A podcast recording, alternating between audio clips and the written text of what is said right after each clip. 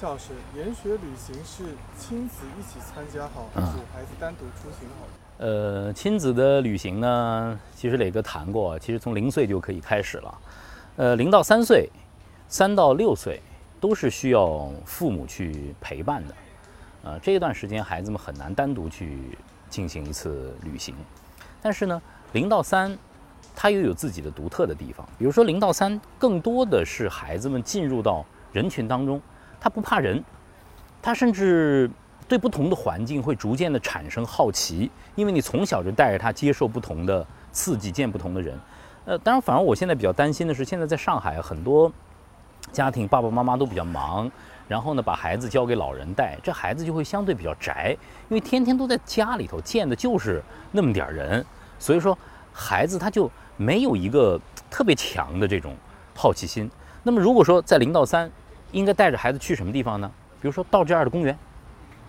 到公园里头见不同的人呢，哎，看不同的活动啊，哎，这爷爷遛鸟好玩哎，这奶奶们在跳广场舞哎，有意思好玩。这有个池塘哎，这这好多小青蛙呀，有意思。孩子大脑他就打开了，不大的地方都是孩子们的课堂，可以去广场，可以带孩子们去乘坐不同的交通工具，公共车、地铁、出租车，哎，都可以带着孩子们去做，哎，带着孩子去骑骑自行车、玩玩滑板车也非常棒，对吧？进入人群，融入人群，然后呢，逐渐的形成一些在公共场合的规矩，比如说，不要大喊大叫，不要影响到别人，在吃饭的时候不要到处乱跑，在公共场合不要到处乱跑。哎，这个，哎，进进电影院，进电影院不要大声喧哗，不要说话，就算说话要非常非常小声。啊，我觉得这些都是，呃，零到三岁啊，爸爸妈妈在生活习惯，呃，在。融入人群的那种胆量上，为孩子们做的准备。三到六，又进入一个全新的阶段了。父母们可以带着这个年龄阶段的孩子呢，去进行一些亲子的度假的旅行。这些旅行有可能就是一个小的亲子的酒店、一个园区、一个主题乐园、博物馆、美术馆都可以。呃，在城市里头进行一些探索。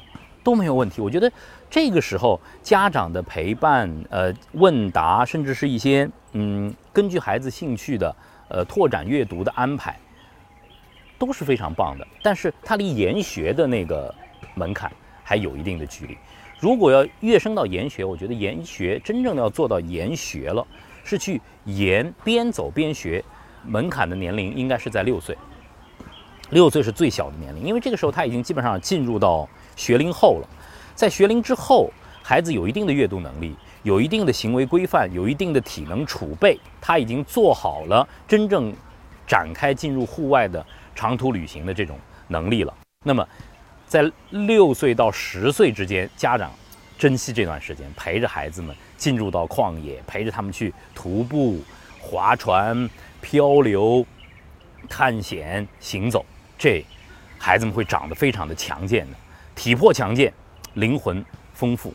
到了十岁以上，十岁、十二岁，甚至十二岁到十八岁的这个阶段，孩子们其实是可以自主旅行的。他们需要自己的伙伴。那么家长呢，在每个暑假、每个寒假，为孩子们去真正的遴选一些好的机构、好的营地、好的课程、好的研学导师的带队的团队，和让孩子们在群体中去成长。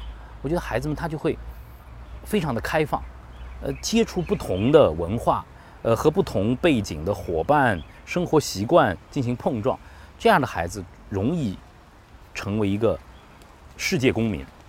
还有行走课堂最强调的是在行走当中认识这个世界，也认识自己。最后我回答您的问题吧，在孩子年幼的阶段，陪伴是最好的礼物。